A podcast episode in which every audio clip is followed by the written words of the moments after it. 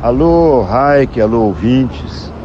Eu estou hoje aqui com muito prazer com o meu colega, amigo, o Guilherme, doutor Guilherme Franco Neto, que é o vice-presidente da Fiocruz, da Fundação Oswaldo Cruz, para sustentabilidade, para desenvolvimento territoriais saudáveis. E uh, estamos aqui com o, o Saúde e Alegria, com eles, aqui com a Fundação Oswaldo Cruz, é, para a gente tentar fazer uma aproximação é para vocês saberem, o Saúde e Alegria nasceu na Fundação Oswaldo Cruz em 1985, na época do, sanitarista Sérgio Aroca.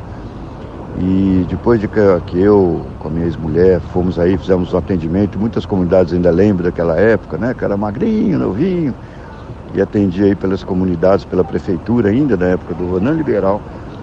Aí depois a gente saiu e viemos uh, para o Sul para fundar a organização, a nossa entidade e a Fundação Oswaldo Cruz nos acolheu e montou todo o projeto Saúde e Alegria, a parte teórica. E hoje a gente está com tem muito prazer em estar aqui com o Guilherme. Então vou dar uma palavrinha para vocês aqui, porque é um grande prazer, eu, aquela história, o bom filho a casa volta, né? Então agora a Fundação Oswaldo Cruz, nós estamos se aproximando para fazer muitos projetos juntos. Olá, gente querida.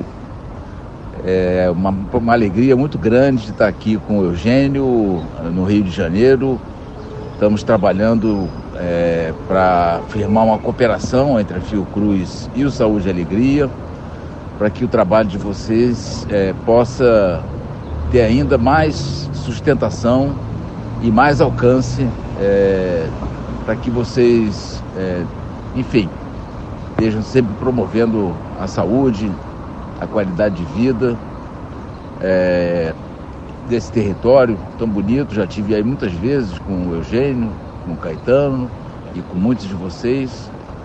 Então, a mensagem que eu quero passar para vocês é de que essa cooperação que nós vamos estabelecer é, com o Saúde e Alegria visa fazer com que vocês tenham mais protagonismo ainda na construção da visão de mundo, da percepção de saúde de vocês. E a gente, como Fiocruz, quer trabalhar muito junto com vocês. Não é, é para, não é, é do lado de fora, mas é por dentro. E temos muito a fazer, muitos projetos muito interessantes e vamos estar construindo isso para ver se até meados de outubro, por aí, a gente tem essa cooperação firmada para fortalecer mais ainda tudo isso que vocês fazem no território. Agora, doutor Guilherme, o senhor como vice-presidente da Fundação Oswaldo Cruz, que é quem produz a vacina, as maiores vacinas, a maior produção de vacina do Brasil, de todos os tipos de vacina, e também da Covid, eu vou aproveitar para perguntar, e aí, é para parar de tomar vacina? Não, Eugênio, é, nós temos que entender que essa pandemia ela está trazendo muitas surpresas para a gente. Estamos já na quarta onda né, de variantes e covariantes. E agora mesmo nós temos, felizmente, as pessoas vacinadas com problemas menos graves de saúde, mas muitas pessoas se contaminando e se infectando com o vírus da Covid. Aproveitaria também para que toda a mobilização de vocês esteja também atenta e alerta, não só para o Covid, como também agora para esse novo vírus da varíola que foi introduzido no Brasil. Nós temos já casos confirmados é, de transmissão local no Brasil, certamente pela mobilidade da população, pela mobilidade que nós temos nos territórios do Brasil.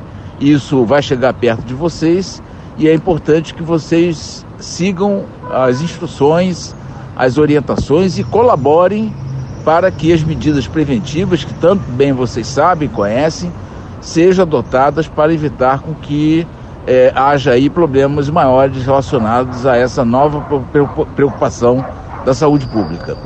Doutor, tem surgido muitas novas doenças, pandemias, epidemias, surtos, doenças que não existiam estão surgindo de novo.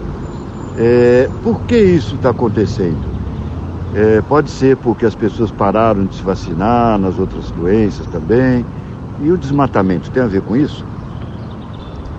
Bom, essa pergunta que você faz, Eugênio, ela é de uma importância fundamental. E, infelizmente, a maior evidência disso é a própria Covid. Uma situação que mudou a, o, a, o rumo da história da humanidade, pela importância, pelo impacto que trouxe e está trazendo ainda, econômico, social, ambiental.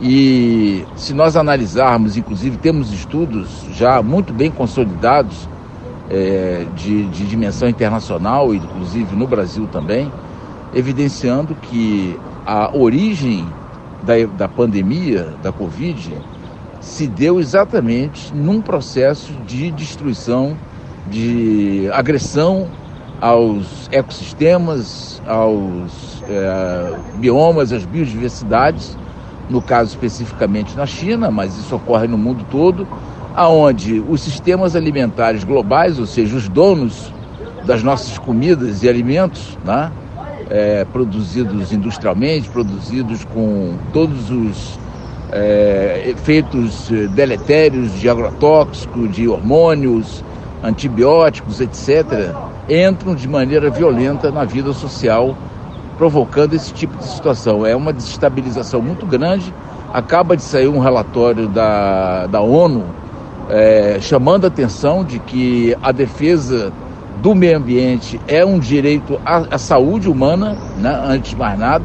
Então, esse é um alerta muito importante e é, todo o trabalho é, de preservação, conservação e manutenção da floresta em pé, ele se torna estratégico para o mundo todo.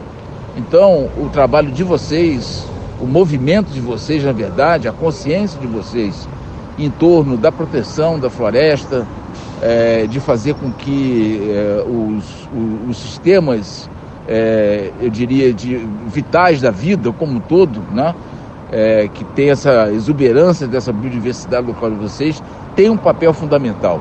Então, nós temos que estar muito alertas a isso. É, obviamente que construindo alternativas, vocês estão trabalhando com agroecologias, com modelos alternativos de produção alimentar e outros é, mecanismos e iniciativas que vocês têm é, de defesa da floresta que, no, no nosso entendimento da Fundação Oswaldo Cruz, esse é o caminho.